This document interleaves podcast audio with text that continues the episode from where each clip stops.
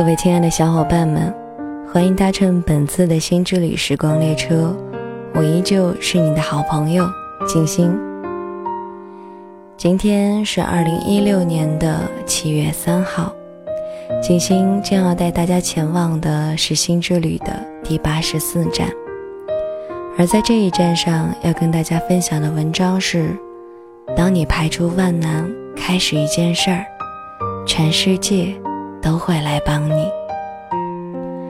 我觉得这一篇文章的标题其实挺符合静心目前的状态的。说起这个呢，真的又不得不要提到我的养生小店了。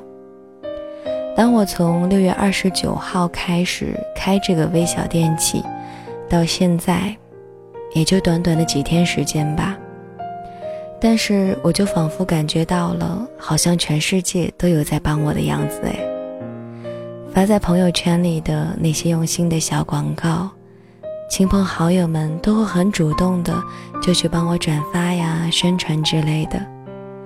还有呢，就是新之旅上的小伙伴你们啦，大家会在群里给我好的建议，又或者是很讨喜的叫我一声新老板，更甚至啊，还会有几个小伙伴来向静心询问我的小店里有什么是适合他吃的。那种感觉，除了温暖，还是温暖。但是呢，经过一番商讨之后，静静还是决定说，那些十七八岁的年纪还小的小伙伴儿，如果啊，你的身体不是处于那种亚健康的状态，也没有什么不舒服的话呢，希望你们不用仅仅为了支持我而去买那些。自己压根儿就不需要的东西，因为毕竟呢，你们还是年纪很轻很小的，特别是那些还在上学的、没有什么经济来源的小朋友呀，新老板不赞成你们去我的小店买东西。不过呢，如果你是因为孝心攒了零花钱买来送给爸爸妈妈呀、长辈什么的话呢，是可以考虑的。还有就是啊，如果你是要买一点像什么红枣加核桃呀、玫瑰黑糖呀，或者柠檬片呀、玫瑰花茶呀等等一些泡茶喝的来代替零食的话呢，那也是可以考虑的，因为毕竟它们呀比一般的零食都健康多了，对身体也是相当好的。总之呢，对于你们。静心一千一万个感恩，都放在心里啦。好啦，接下来呢，就让我们一起来感受一下这篇美好的文章吧。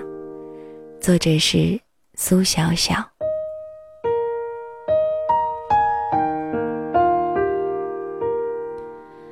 城市里有很多书店，是一件美好的事情。博尔赫斯说过。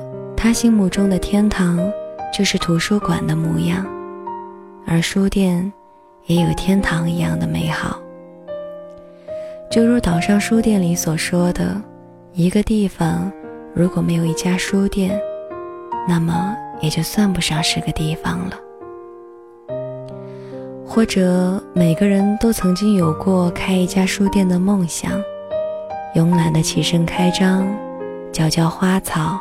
整理书架，然后捧起一本书，等待第一个进店的客人。但是有很少人真正的实现了这个梦想，因为在这样的一个时代，去开一家实体书店，简直就是行为艺术。而罗兰就是极少数的实现了书店梦想中的一个。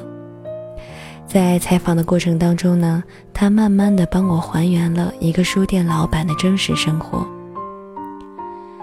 罗兰，八六年的成都女孩，大学学的英语专业，凭借着上学期间自学的一点动画技能，毕业之后来到了深圳，如愿以偿的当上了一名 UI 设计师。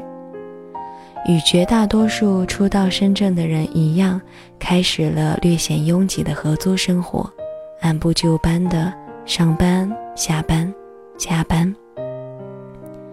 就这样过了几年，直到二零一四年年末，他愈发意识到自己正在厌倦这千篇一律的生活，找不到了画图的乐趣，被拴在公司里的小圈子里，就好像一只坐井观天的青蛙。罗兰问过他的上司：“如果不做设计，那么他能做什么呢？”上司跟他说：“那就做回你自己。”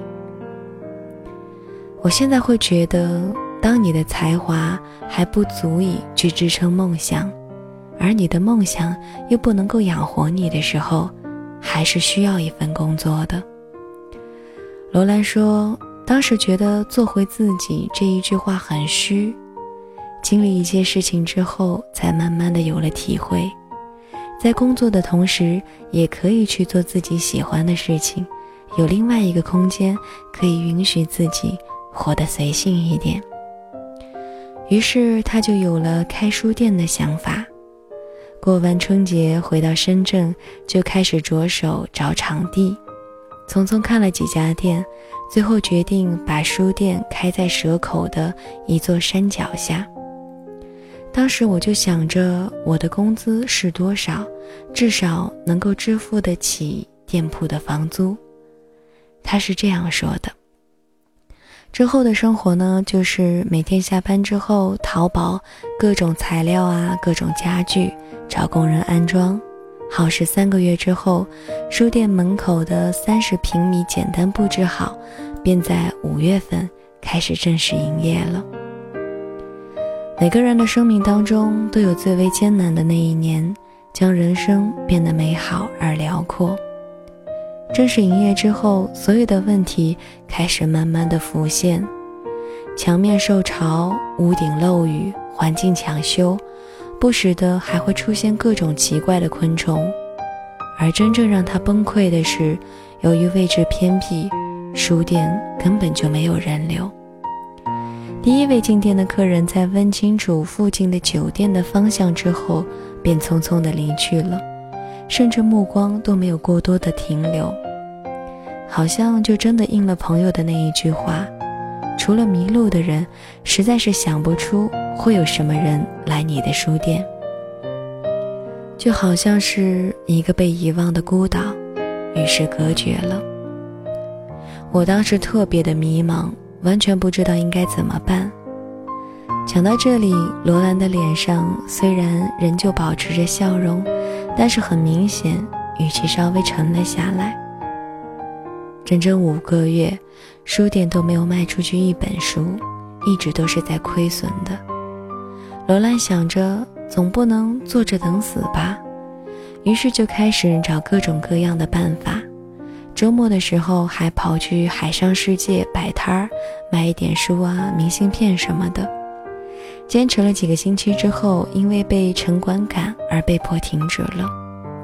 朋友们也纷纷的出谋划策，出了很多奇怪的点子，比如什么失恋者咨询场所啦、女生专属空间啦、黑暗料理等等，但是最终他都没有采用。我会在心里权衡，我到底要什么，就必须去舍弃什么。确实，如果单纯的是以赚钱为目的，做什么都比开一家书店容易得多。书店开始出现转机是在十月份的时候，罗兰在豆瓣上发了一日店长的活动，出乎意料的受到了很多人的关注。许多热心的书友都向他提供了帮助，捐赠了投影仪，送来了冰箱，帮忙看店、研发饮料，合力把仓库改造成了手作间。所以现在西木素年现在的模样，完全就是顺其自然的结果。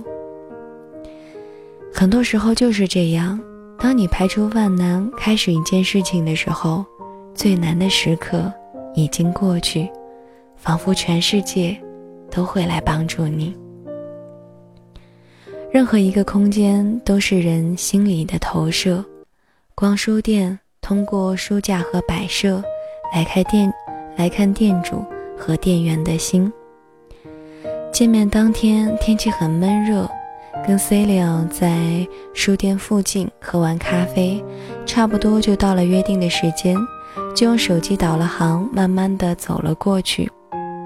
书店离海上世界其实也就十多分钟的路程，只不过因为位置并不明显，加上店外面的装潢太过简单了，如果不是刻意的去找，实在很难想象那里藏了一家书店。进门之后是两排书架，右边书桌上有人在看书，拿相机粗略地拍下了环境之后呢，罗兰刚好就到了。热情地跟我们打招呼。眼前的这个女孩子，黑色的齐刘海、直长发，穿着灰白相间的格子连衣裙和小布鞋。一个多小时的谈话，全程笑嘻嘻地保持着笑容。就连最后我给他拍照的时候，我说：“你看看好不好看？不好看的话，我再拍。”他也笑嘻嘻地回答我：“又不是靠脸吃饭。”怎么拍都行。罗兰说：“开书店的初衷就是想要丰富自己的经历。他希望西木素年是一个公共空间，这里没有老板娘，大家都是这里的主人。而后通过互联网渠道引流，他开始组织形形色色的活动：西木影院、草迷市集、做手工皮具。”重阳夜登南山，五十郭先生旅行分享等等，就真的认识到了许多精彩好玩的人，世界一下子就被打开了。就好像我的一个朋友经常跟我说的，总有人内心温柔地装着世界，在自己的位置上做出改变。这个外表温暖。的女孩喜欢摇滚，喜欢民谣，喜欢国外的一些手艺人的生活。她说起后海大鲨鱼的时候，眼里冒着光。这一支由女孩主唱的年轻乐队，他们身上的那种随性张扬的青春和勇敢做自己的坚持，都给了罗兰很大的力量。我们总会被一些人、一些事儿潜移默化地影响着，内心悄悄有了热血和悸动。如果当有“要不我也试试看”的想法时，就去做了，也许也就迷迷糊糊、跌跌撞撞地开始了。我觉得人生就是一个不断探寻自我的过程，形成、质疑、推翻、重塑。那些勇于走出安全区、直面挑战的人，就成了绝大多数人眼中令人羡慕的精彩人生。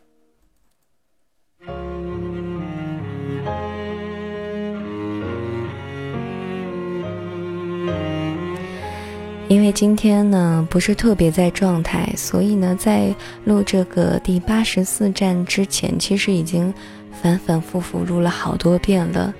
嗯，那么因为搭配的轻音乐啊，录着录着呢，就觉得找不到那种感觉了，就觉得这个音乐不是很搭了，所以翻来覆去真的是录了挺多遍的。所以呢，直到现在，你们可能也听出了静心嗓音里面透出来的一些疲惫和沙哑。所以呢，如果这一站让你觉得，嗯，如果你听的也不是很在状态的话，那么静心只能说一声抱歉，下次啊，我一定好好录。好的，接下来呢，跟大家分享一首非常好听、非常文艺、非常安静的歌曲，来自好妹妹乐队的《清平调》。云雨巫山望断肠，借问汉宫谁得似？可怜飞燕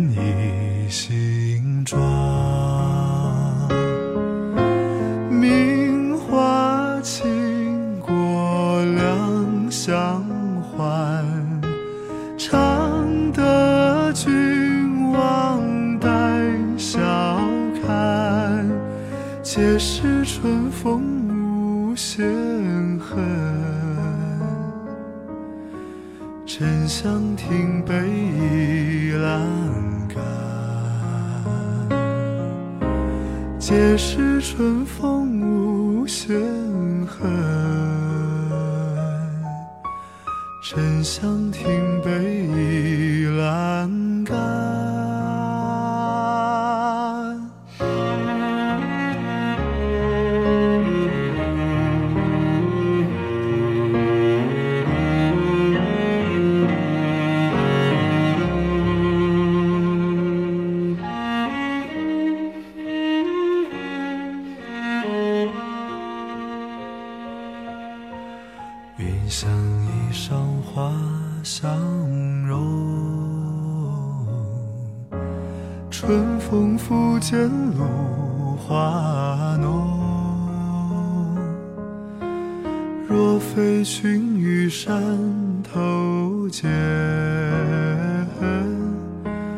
会向瑶台月下逢。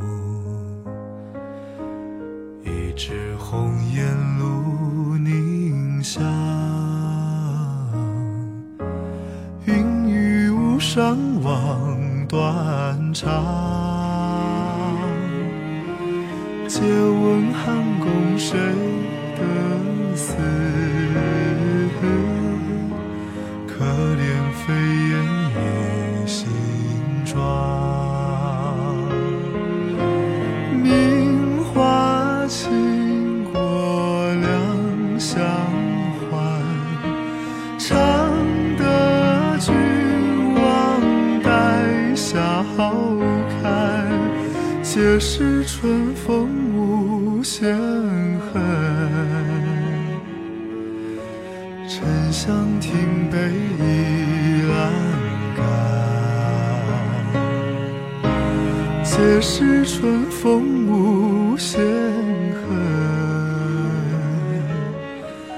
沉香亭北倚栏。